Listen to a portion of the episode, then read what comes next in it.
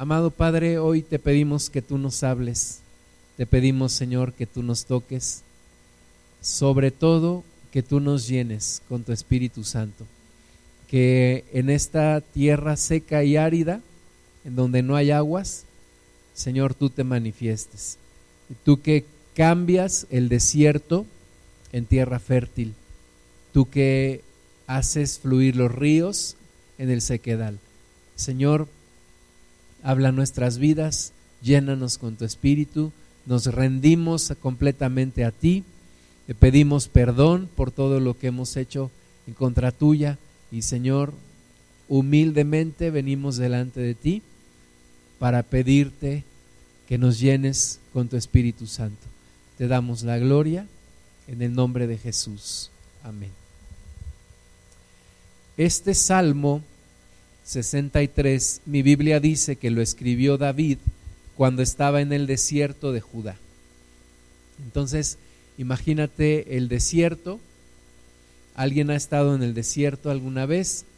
En el desierto pues no hay nada, arena, sol, viento, alguna que otra araña, cactus, víboras, ¿verdad? Y pues David estaba en ese, en ese desierto de Judá y en ese desierto escribe este salmo que dice, Dios, Dios mío, eres tú, de madrugada te buscaré. Mi alma tiene sed de ti, mi carne te anhela. En tierra seca y árida, donde no hay aguas, para ver tu poder y tu gloria así como te he mirado en el santuario.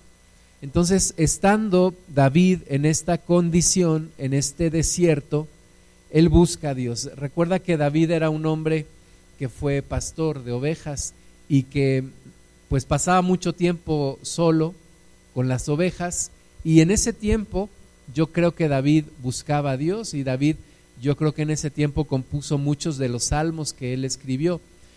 Y en este momento está clamando a Dios y le dice, Señor, pues el lugar donde yo estoy, el lugar físicamente en donde estoy, se parece mucho a la condición espiritual que yo tengo hoy. Se parece mucho este desierto a cómo yo siento mi vida, porque dice, mi alma tiene sed de ti, mi carne te anhela en tierra seca y árida donde no hay aguas. Es decir, no estaba solamente hablando del desierto, físico, sino de un desierto emocional, de un desierto espiritual, de una condición en donde él estaba viviendo. Y muchas veces tú y yo nos hemos sentido así. ¿Por qué? Porque normalmente nos vamos apartando de Dios y nos vamos secando. Una persona sin el Señor, una persona sin el Espíritu Santo, es una persona que se va secando. Es una, una situación natural, es una situación normal. Es decir, todos en algún momento nos vamos secando, nos vamos apartando de Dios y nos vamos quedando en una tierra seca y árida donde no hay aguas. Pero en ese momento David reacciona y le dice al Señor, Señor, de madrugada yo te busco y, y quiero ver tu gloria, quiero ver tu poder, así como te he mirado en el santuario. Es decir, así como en los mejores momentos de nuestra vida, en los mejores momentos donde tuvimos una comunión con Dios, así queremos de nuevo verte a ti, Señor, en medio de este tiempo. Hay una condición de sequedad, sequedad espiritual o sequedad espiritual, porque normalmente en el mundo la gente no busca a Dios, la gente se aparta de Dios. Y, y eso nos va contagiando a nosotros, nos va empujando a nosotros, nos va apartando de Dios, nos va secando lentamente, lentamente nos va apartando de Dios y nos va secando. Y muchas veces no tenemos el hábito de pedirle a Dios, lléname con tu espíritu.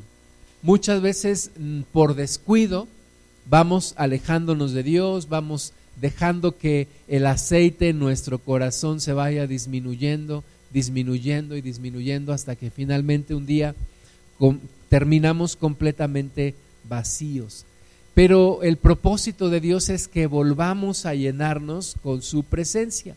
Tal vez estás pasando por situaciones difíciles en tu vida, o tal vez situaciones no tan difíciles en tu vida, pero que te hacen sentir que es algo muy grande, que es algo muy difícil, porque estás viviendo en un desierto, estás viviendo en, un, en una sequedad espiritual y necesitas la presencia de Dios. Por eso dice David, Dios, Dios mío eres tú, de madrugada te buscaré, mi alma tiene sed de ti y mi carne te anhela en donde no hay aguas. Pero quiero ver tu poder y quiero ver tu gloria una vez más. Vamos a leer Isaías capítulo 35. Isaías capítulo 35 a partir del versículo 1. Estaban también los el pueblo de Israel viviendo una situación de sequedad espiritual, en donde muchos se habían apartado de Dios, se habían ido en pos de sus ídolos, habían tomado a los dioses ajenos, estaban adorando dioses ajenos, muchos de ellos, algunos seguían buscando a Dios como Isaías, pero, pero en general la gente se estaba apartando de Dios, como lo es el día de hoy, mucha gente está apartándose de Dios y, y lentamente la gente se va secando y algunos dicen, pues, ¿qué tiene de malo que hoy no ore? ¿Qué tiene de malo que hoy no lea la Biblia? Que hoy no me congregue. Y la cuestión es que vas sintiendo una, una sequedad espiritual que te va alejando cada vez más de Dios y que te va haciendo sentir un vacío espiritual en donde nada te llena, nada te satisface, aunque estés afanado con el trabajo, estés haciendo cosas con los amigos, pero finalmente tu interior tiene sed, tu interior dice, esto no me satisface. Y buscas más y más de hacer eso, pero eh, eh, tu interior sigue, sigue en una gran sequedad espiritual. Eh, Isaías 35.1 dice, se alegrarán el desierto y la soledad. El yermo se gozará y florecerá como la rosa. Sin Dios todo es desierto. Hermanas y hermanos, donde no está Dios, todo es desierto. Aunque tengas mucho dinero, aunque tengas muchos amigos, aunque tengas mucha familia, si Dios no está, todo es un desierto, todo se convierte en un desierto. Por eso nos asombra, me acuerdo del caso de, de un actor famoso, Robin Williams, que hace algunos años terminó suicidándose. E hizo películas en donde él parecía tan feliz, parecía que todo iba bien en su vida y uno podía pensar, pues este hombre ha hecho muchas películas, ha ganado mucho dinero, es una persona muy famosa, todo mundo quiere estar con él. Sin embargo, terminó suicidándose. ¿Por qué? Porque todo sin Dios es desierto y solamente Dios puede satisfacer el alma. Entonces, Isaías 35 nos da una buena noticia, dice que se alegrarán el desierto y la soledad. Es decir, todas aquellas personas que hemos estado sin Dios, recibiremos una bendición especial. Versículo 2, florecerá profusamente y también se alegrará y cantará con júbilo. La gloria del Líbano le será dada, la hermosura del Carmelo y de Sarón ellos verán la gloria de Jehová, la hermosura del Dios nuestro. Hay bendición, hermanas y hermanos, en medio de este desierto en donde muchos se han alejado de Dios, en medio de este desierto, en donde hay una sociedad materialista, hay una sociedad que busca solamente su propio interés y su, y su propia comodidad. En medio de todo esto hay una bendición de Dios y Dios va a visitar de nuevo a esta, a esta tierra. Dice aquí que verán la hermosura del Carmelo y de Sarón. Versículo 3, fortalecer las manos cansadas, afirmad las rodillas endebles, los de corazón apocado, esforzaos, no temáis. He aquí que vuestro Dios viene con retribución, con pago. Dios mismo vendrá y os salvará. Amén. Dios vendrá y nos salvará. Entonces fortalezcan las rodillas que están débiles, el corazón que está apocado, pero que sigue buscando a Dios, que aún ahí en medio de su debilidad y en medio del desierto y se ha apartado y todo, pero vuelvan otra vez, dice aquí las manos cansadas, las rodillas endebles, el corazón apocado, porque Dios viene con una retribución. Versículo 5. Entonces los ojos de los ciegos serán abiertos y los oídos de los sordos se abrirán.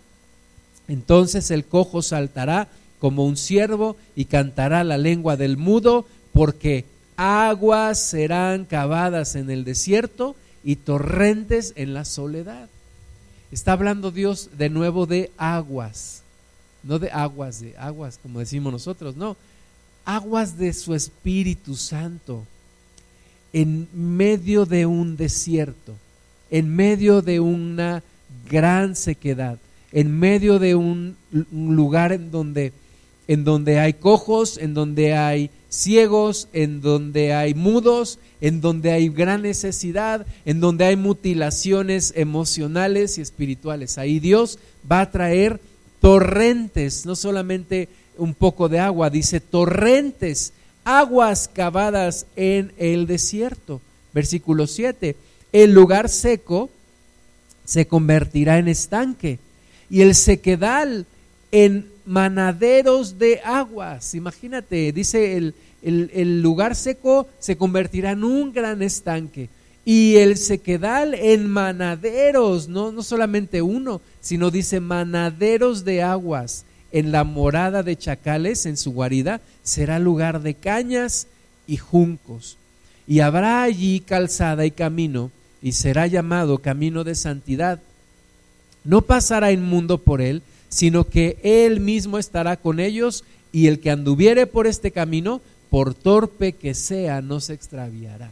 O sea, la consecuencia de que vengan estas aguas del Espíritu Santo están aquí y las consecuencias son estas, que habrá un camino y una calzada de santidad, que seremos transformados para caminar en ese camino. Por torpe que seas, dice, no te perderás, porque alguien, el Espíritu de Dios te estará diciendo, camina por este camino, no tuerzas el camino. Versículo 9, no, no habrá ahí león, ni fiera subirá por él, ni allí se hallará para que caminen los redimidos. Y los redimidos de Jehová volverán y vendrán a Sión con alegría y gozo perpetuo será sobre sus cabezas y tendrán gozo y alegría y huirán la tristeza y el gemido. Amén. ¿Están aquí? La más grande bendición que tú puedes recibir es esta, la presencia de Dios, la presencia del Espíritu Santo en tu vida. Es la más grande bendición. Necesitamos recibir la presencia del Espíritu Santo. Necesitamos salir del desierto, necesitamos salir del luto, necesitamos salir de la rutina diaria, de la religiosidad, de las cosas que matan, de las cosas que cansan, de las cosas que hacen que nuestras manos se cansen y que nuestras rodillas estén endebles y nuestro corazón se apoque. Necesitamos la presencia del Espíritu Santo. Amén. ¿Tú quieres la presencia del Espíritu Santo? Dile al Señor, yo quiero la presencia de tu Espíritu. Yo quiero estas aguas en medio de este sequedal. Amén. Vamos a Mateo 23. ¿Qué pasa cuando una persona simplemente se acerca a Dios en su propio esfuerzo, con su propia fuerza, en su propia voluntad? ¿Qué pasa con una persona que se acerca a Dios solamente con su, con su propia fuerza? Que descansa en sus obras. Pues le pasa lo que le pasó a la clase religiosa del pueblo de Israel en Mateo 23, 27. Jesús confrontó a esta gente. Fíjate que Jesús podía hablar con publicanos, eh, se le dijo al Señor Jesús que convivía con rameras y publicanos. Sin embargo, Jesús no podía tolerar a los religiosos. Ahora, no es que Dios esté Jesús esté de acuerdo con el pecado, pero aquellos publicanos, aquellas rameras, aquellos pecadores que se acercaron a Jesús pudieron arrepentirse y reconocer su condición y decirle al Señor, perdóname y aceptar lo que Dios tenía para ellos. Pero una persona que se hace religiosa, que empieza a, asistir a algún lugar, que empieza tal vez a leer la Biblia y que de repente empieza a confiar en sus propias obras y empieza a caer en religiosidad. Y tú y yo estamos en peligro de caer en eso.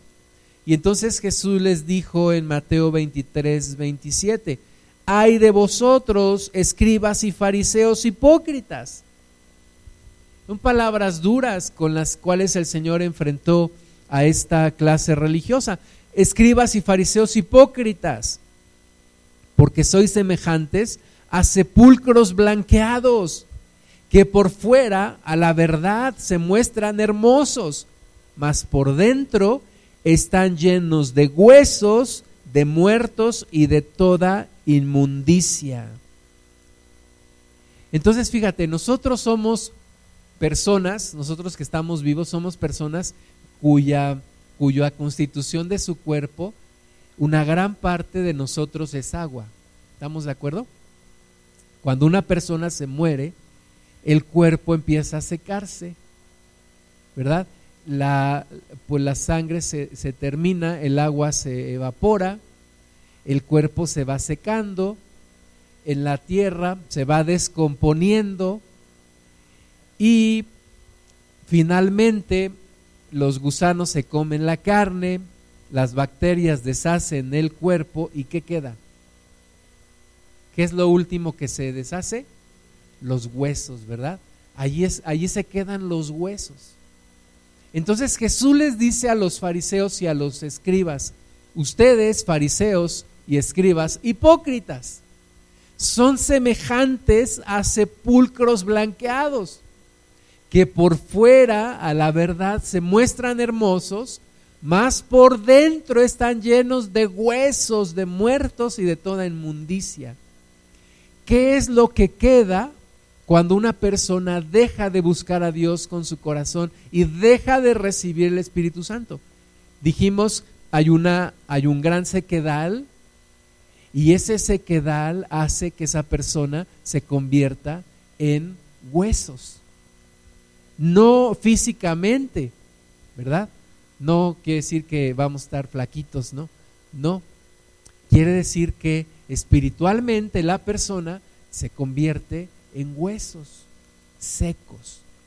El Señor Jesús le dijo a estos fariseos y escribas, ustedes están muy bonitos por fuera, pero espiritualmente hablando, ustedes están como una como unos sepulcros llenos de huesos, de muertos y de toda inmundicia. Lejos de, de tomar esto como una ofensa, hermanas y hermanos, tomémoslo como una advertencia.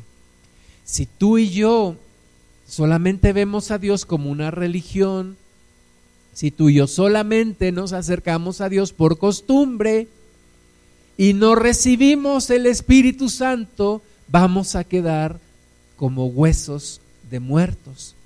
Nos vamos secando. Solamente Dios puede traer satisfacción del alma. Solamente Dios puede traer ese verdor, si fuéramos árboles, Solamente Dios puede traer esa, e, esa salud, ¿verdad? Tú piensas en una persona sana y te imaginas un hombre o una mujer con, sus mejillas chapeadas, ¿verdad? Con su eh, semblante bien. El otro día le decía yo a una persona, estás adelgazando, y me dijo, pues es la edad, dice, porque ya a una edad uno se va secando, ¿verdad? Y bueno, nuestro cuerpo se va desgastando, pero nuestro interior no tiene que desgastarse. Nuestro interior, nuestros, nuestro espíritu no tiene que ser como huesos secos, tiene que ser como algo completamente sano, en donde fluya la bendición de Dios, en donde fluya una frescura, una, una vida espiritual, una fuerza, una salud dentro de nosotros. Amén. ¿Están conmigo? ¿Me van siguiendo? Vamos a Juan capítulo 7. Entonces tú y yo no queremos ser huesos secos. Tú y yo no queremos ser huesos de muertos. Queremos la vida de Dios. Queremos ser llenos con el Espíritu. Queremos que fluyan las aguas del Espíritu Santo en nosotros. Juan 7, 37 al 39.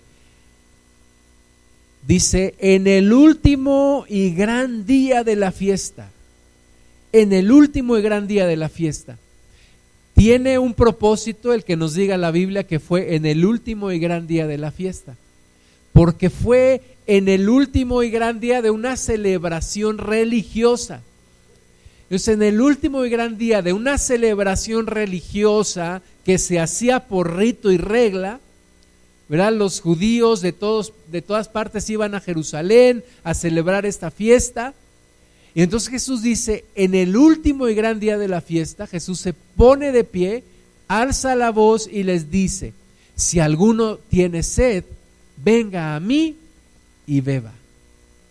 Oye Señor, pero era el último y gran día de la fiesta, de la Pascua, donde todos estaban ahí celebrando la libertad. Sí, pero Jesús dice, muchos de ustedes ya lo están tomando como religión.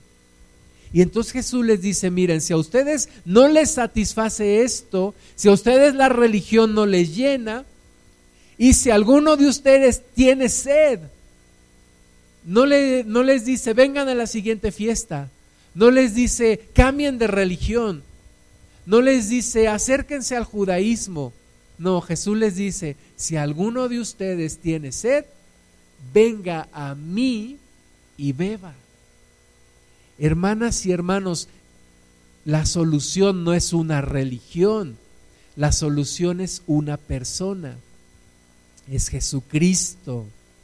Algunos hermanos eh, a veces dicen, es que desde que yo me acerqué al cristianismo, no es que tú no debiste acercarte al cristianismo, tú debiste acercarte a Jesús, no al cristianismo, ¿verdad?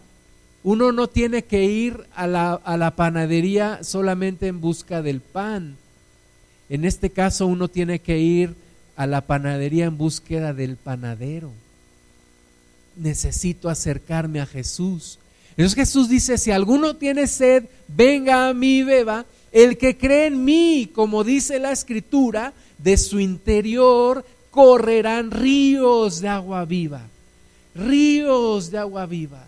Ríos de agua viva. Van a correr de tu interior.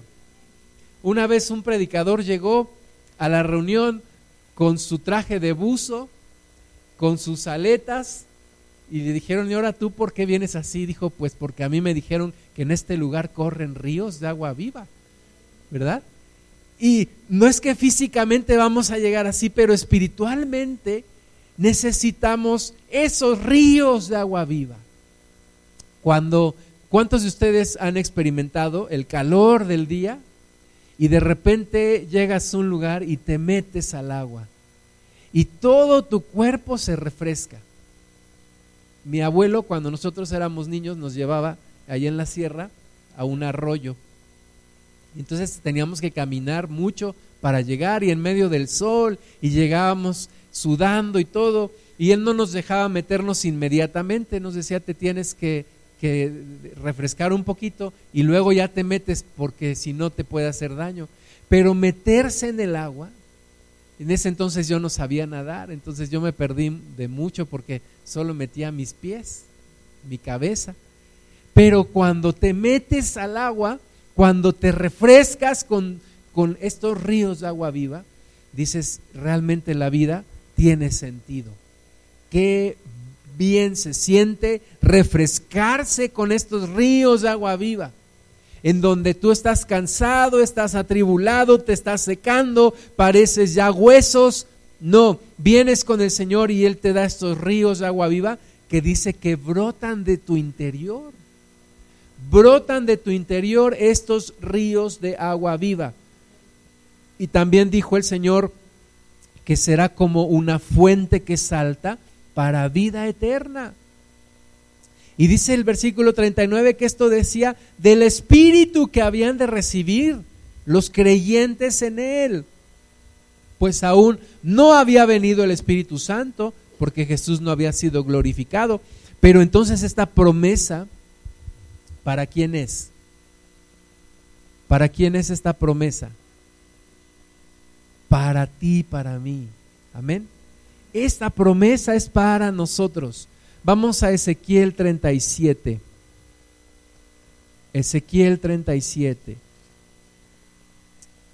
Entonces, una persona que no recibe el Espíritu Santo, una persona que no está en comunión con Dios, sino que solamente vive en una religión o apartado de Dios, que es lo mismo, se va secando espiritualmente. Pero una persona que recibe del Espíritu Santo, se va llenando y se va llenando y se va llenando y no y nunca estará en sequedad.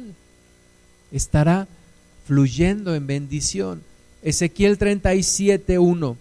La mano de Jehová vino sobre mí y me llevó en el espíritu de Jehová y me puso en medio de un valle que estaba lleno de huesos, lleno de huesos.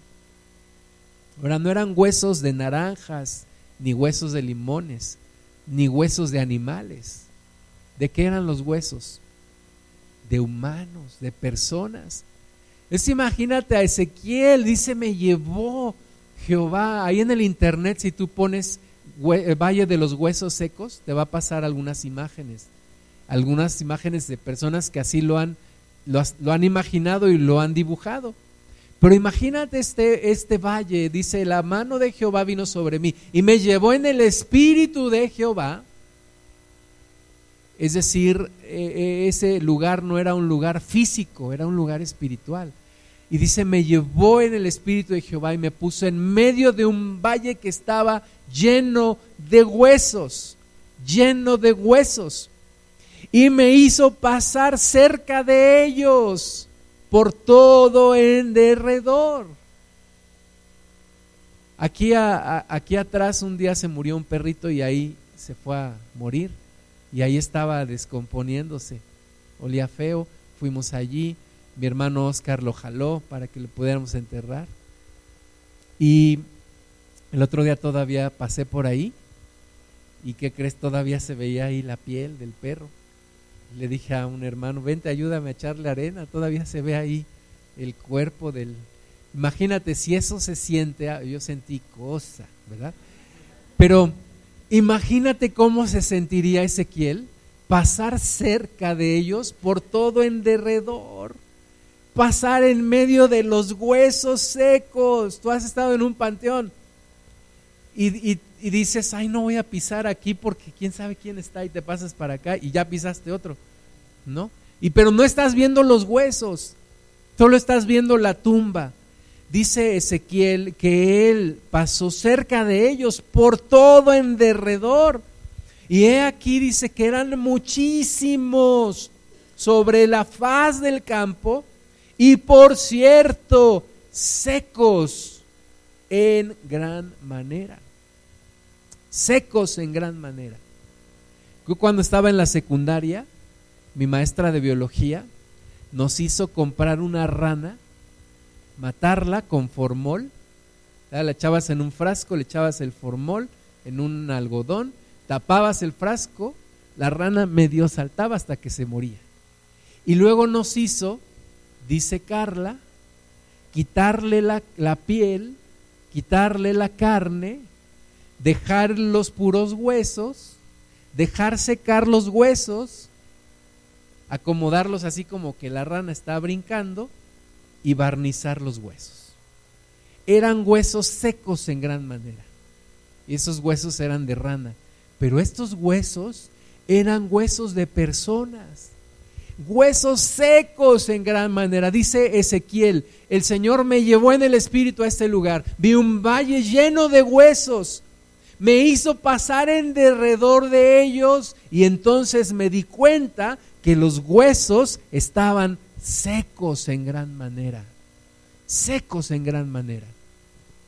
¿Qué quiere decir? Que eran, eran personas que habían muerto y que habían muerto hace mucho tiempo porque su carne ya se había deshecho y sus huesos ya se habían secado, pero se habían secado en gran manera. Y entonces dice, el Señor le hace una pregunta. Y la pregunta es, Hijo de hombre, ¿vivirán estos huesos? Ezequiel, ya los viste, ya pasaste por eh, alrededor de ellos, ya viste los huesos secos en gran manera. Ezequiel, ¿vivirán estos huesos? Estuve con mi amigo René el, viernes y me, platicó una historia. Me dijo que había un, eh, un maestro en un instituto bíblico. Y entonces tomó a su grupo y les dijo, vénganse, vamos al panteón y se los llevó al panteón. Y entonces les dijo, cada uno escoja una tumba. Y cada quien escogió una tumba. Y entonces les dijo, ahora predíquenle a ese muerto, predíquenle a esos huesos. Y ellos dijeron, maestro, pero esto no tiene sentido. Ustedes tienen que obedecerme. Predícale a esos huesos. Y entonces cada quien estuvo ahí predicándole y, mira, eh, acércate al Señor, la palabra de Dios dice que no quiere que ninguno se arrepienta, conoce del Evangelio, mira, Dios tiene misericordia de ti, acércate a Dios. Y, cuántos quieren eh, responder al llamado, levanta tu mano si tú quieres responder al llamado, imagínatelos ahí predicando en el panteón. Terminaron ¿Cuántos crees que respondieron al llamado? Pues ninguno, ¿no? Porque la clase no era de resurrección de muertos. Y entonces los llama el maestro al final y les dice cómo se sintieron. Y le dicen pues como unos viles tontos. ¿Cuántos respondieron al llamado? Dijeron ninguno.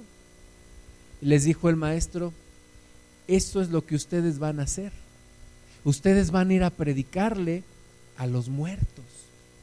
Ustedes van a ir a predicarle a los huesos secos. Y a menos que Dios haga una obra, a menos que Dios haga un milagro, no habrá respuesta de esos huesos secos. Dios tiene que hacer un milagro para que haya una respuesta. Amén. Y eso para mí pues fue un descanso porque dije, pues yo estoy igual entonces, ¿no? Digo, no es que les esté diciendo huesos secos a ustedes, hermanos, pero a menos que Dios haga una obra en nosotros, no va a pasar nada.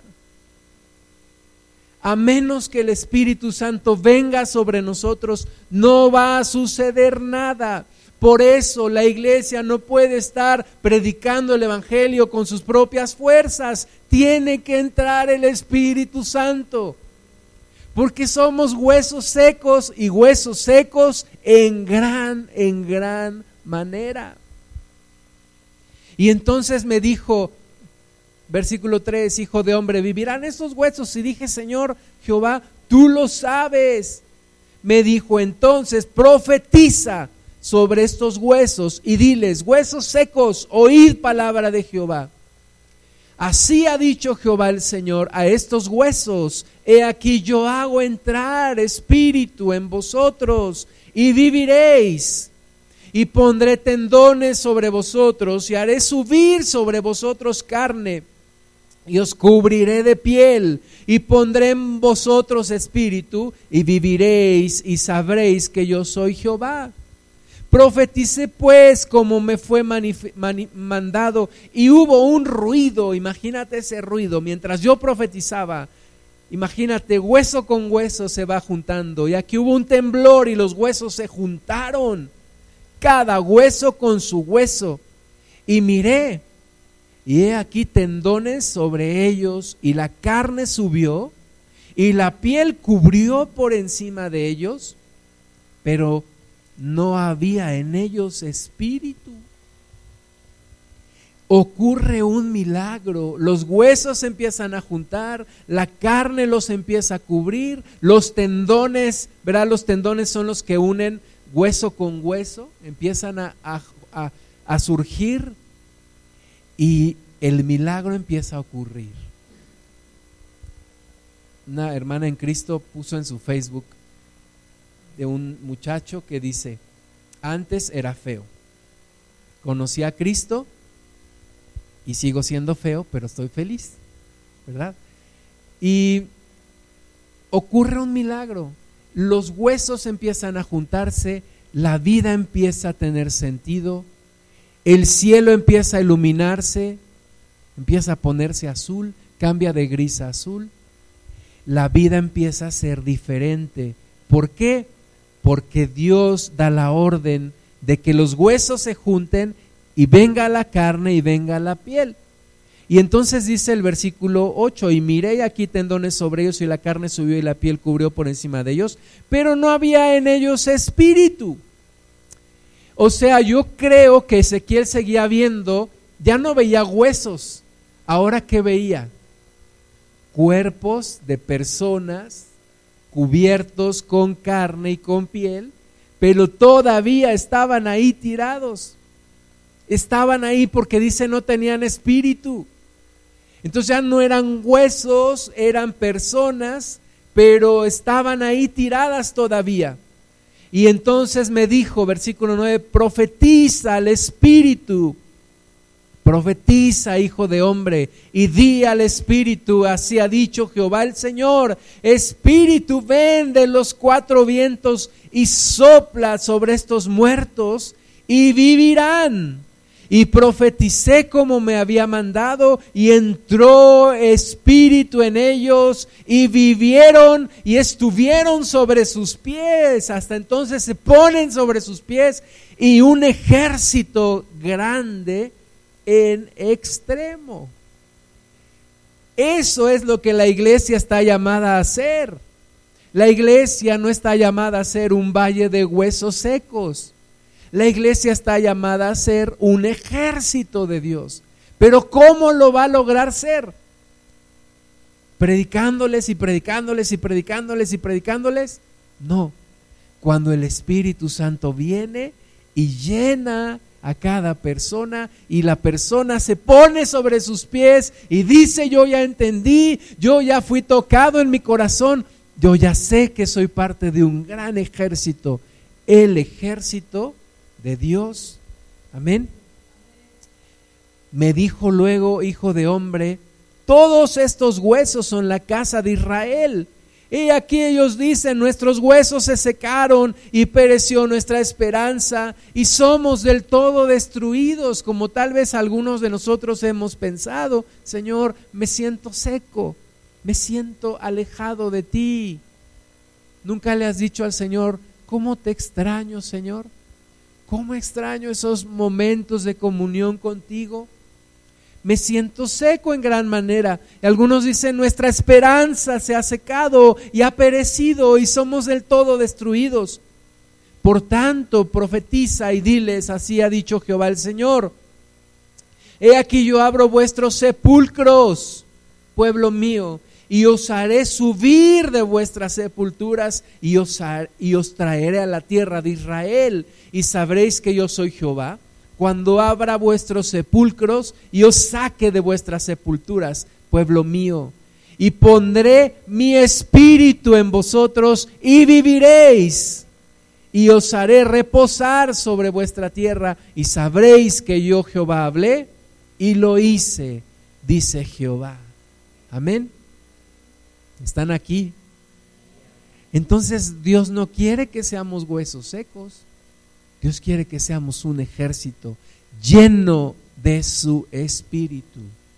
Lleno de su espíritu. Amén. Zacarías 4, 6. Hemos cometido el error, la iglesia ha cometido el error de estar trabajando en su propia fuerza de estar predicando en su propia fuerza, de hacer proyectos en nuestra propia fuerza, de decir, vamos a hacer esto, vamos a hacer aquello, vamos a predicar la palabra, vamos a salir a las calles, vamos a predicarle a la gente. Pero cuando no está el Espíritu Santo, solamente hay frustración y no ocurre nada.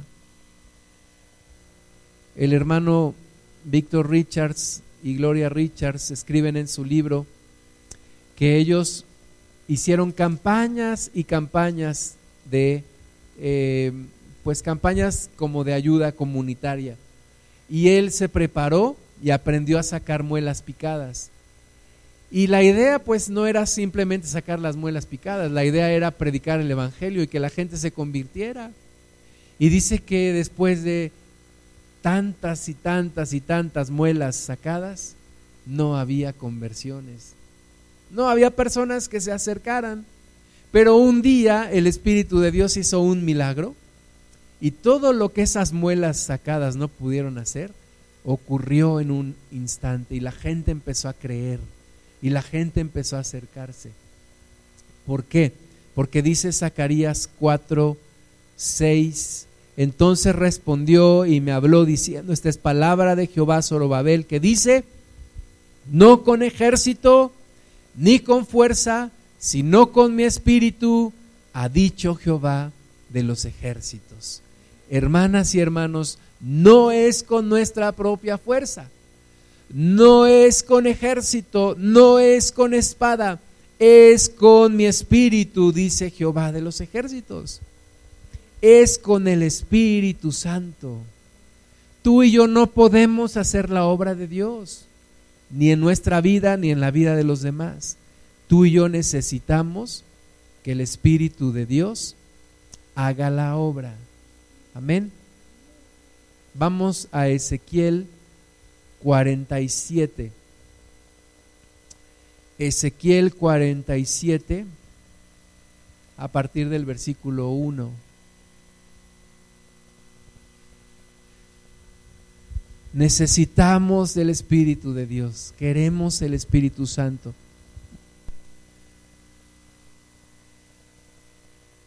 Amén. Queremos el Espíritu de Dios. Ezequiel 47, 1.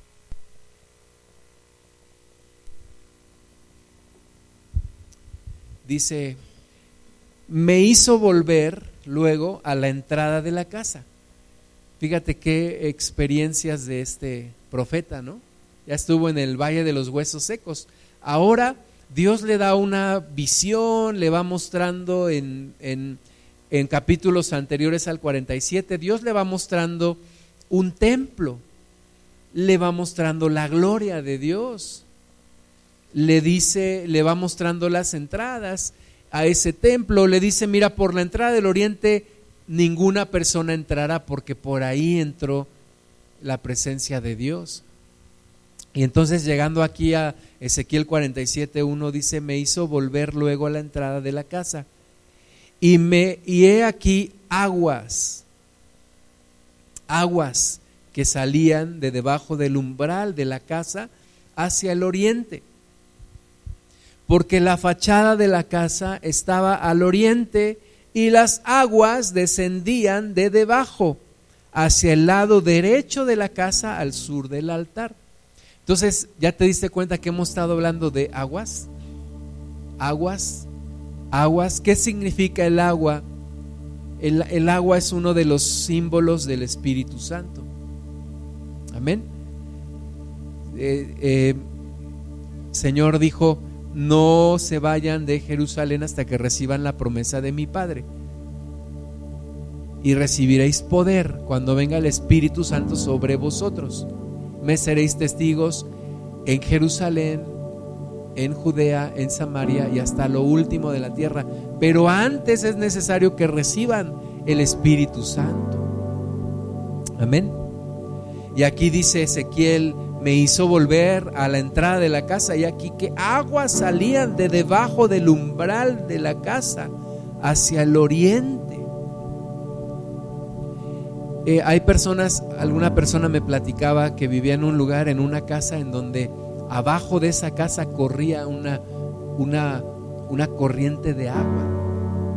Hay aguas debajo del, de la tierra, pero en este caso dice que las aguas salían de debajo del umbral de la casa, salían esas aguas, salían del, del templo, porque la fachada de la casa estaba al oriente.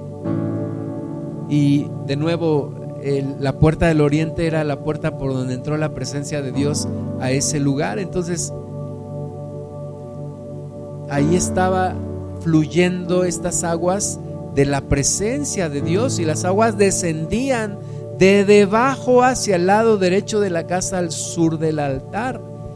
Y me sacó por el camino de la puerta del norte y me hizo dar la vuelta por el camino exterior fuera de la puerta, al camino de la que mira al oriente, de nuevo, al oriente. Y vi que las aguas salían del lado derecho.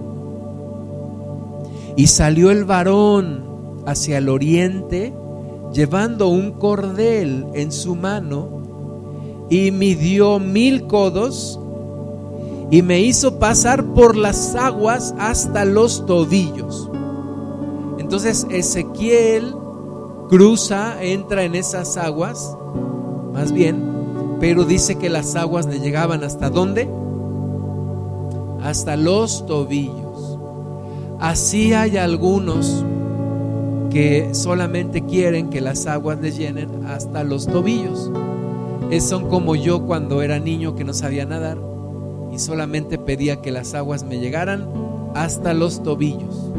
Ya después aprendí a nadar porque dije, me va a dar mucha pena que cuando yo vaya a una alberca mis hijos anden nadando y yo esté ahí con las aguas hasta los tobillos. Pero hay personas que dicen, yo del Espíritu Santo hasta los tobillos. Yo no quiero más hasta los tobillos.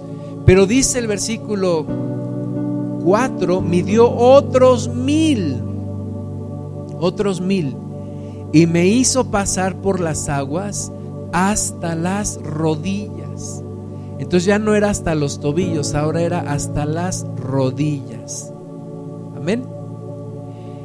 Y entonces hay otros que dicen, yo no quiero nada más el espíritu hasta los tobillos, yo quiero hasta las rodillas. ¿Verdad? Si tú eres un poquito osado y dices, yo me voy a meter al mar, pero nada más hasta los tobillos. Y entonces te vas animando, dices, bueno, hasta las rodillas nada más.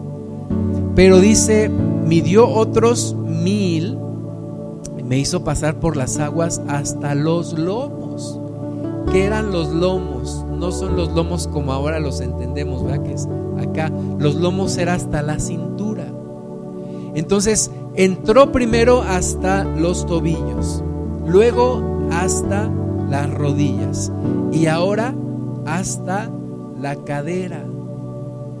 Pero dice el versículo 5, midió otros mil. Y era ya un río que yo no podía pasar, porque las aguas habían crecido de manera que el río no se podía pasar, sino a qué? A nado. Ahí sí necesitabas ya nadar. El hermano Chon pastor allá en Rancho La Unión, ya partió con el Señor. Allí donde él vivía hay un río. Y él una vez nos dijo, me dijo, hermano, ¿sabe usted nadar? Le digo, sí, hermano. Dice, pero ¿sabe nadar? ¿Sabe bracear? Sí, hermano. Porque para pasar este río hay que bracear. Hay que, hay que bracear. Y un, un día un hermano también me dijo, pues este, ya van un día y, no te has bañado. Pues es que aquí no hay dónde. ¿Cómo no? Ahí está el río. Pero yo nunca me he bañado en un río. Ah, no te preocupes, vamos, yo te enseño. Ya me llevó y pues ahí sí no tienes que nadar, ¿verdad? Pero las aguas te llegan hasta, hasta los lomos. Pero ese mismo temor que algunas veces sentimos cuando vamos a nadar o cuando vamos a un río o cuando vamos al mar, Es el temor que, muchas, que muchos cristianos sienten del Espíritu Santo. Y entonces dicen, no, yo, yo quiero del Espíritu Santo hasta un lugar, hasta donde yo pueda controlar. Puede ser a los tobillos, puede ser a las rodillas o puede ser a la cadera. Pero yo no quiero meterme más allá. ¿Por qué? Porque cuando ya te metes al, al río completamente, dice aquí que tienes que hacerlo a nado. En otras palabras, ya no controlas tú, controla el Espíritu Santo. Y algunos es donde dicen, pues ya me dio mello, yo no quiero tanto, yo no quiero comprometerme tanto con el Señor. Pero si no te comprometes con el Señor, te vas a secar. Entonces hay que meterse. Y me dijo, ¿has visto, hijo de hombre? Versículo 6. Después me llevó y me hizo volver por la ribera del río. La primera vez que yo conocí un río, me llamó mucho la atención que todo alrededor de ese río, en las orillas de ese río, todo es verde. ¿Por qué?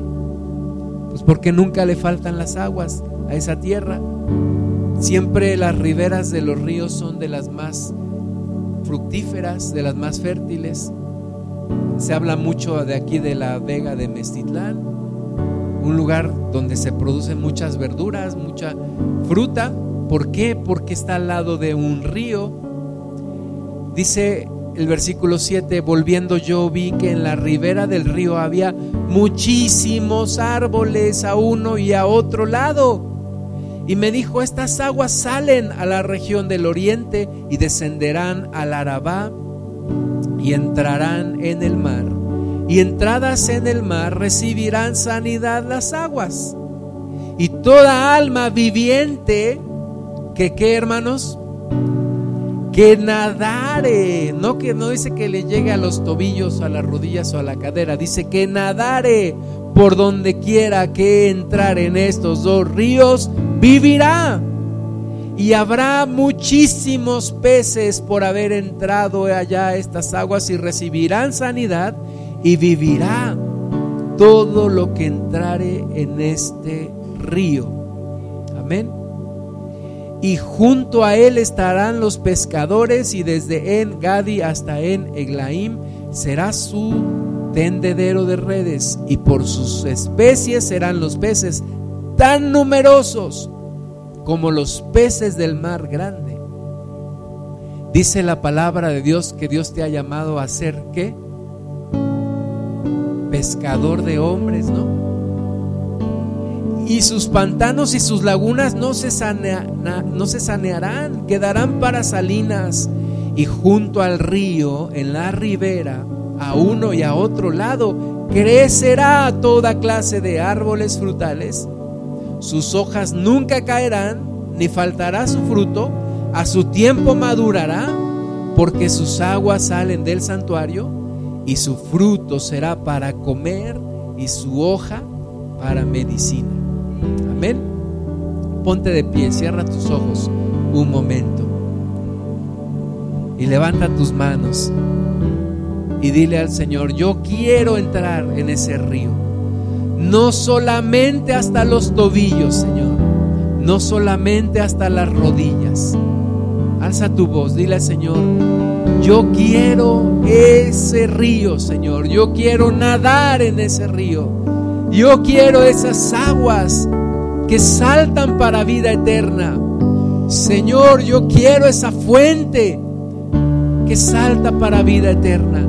Yo quiero esos ríos, Señor. Levanta tus manos, dile al Señor, yo quiero de tu Espíritu Santo, Dios.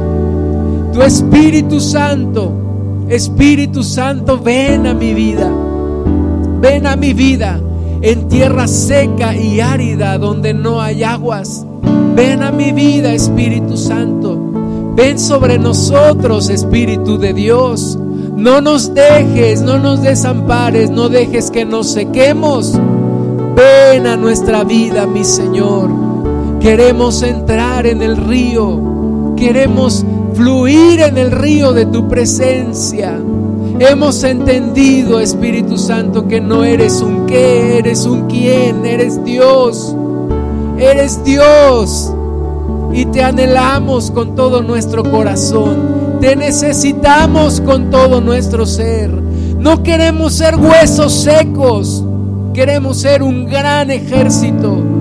Y dice tu palabra, Padre, profetiza, Hijo de hombre, y di al Espíritu, Espíritu de Dios, sopla de los cuatro vientos y estos huesos vivirán, vivirán. Oh, si raba bajar al Espíritu de Dios, sopla, sopla sobre nosotros, sopla sobre nosotros, llénanos, Espíritu Santo, quita este gran sequedad, quita este gran desierto y fluye, Señor.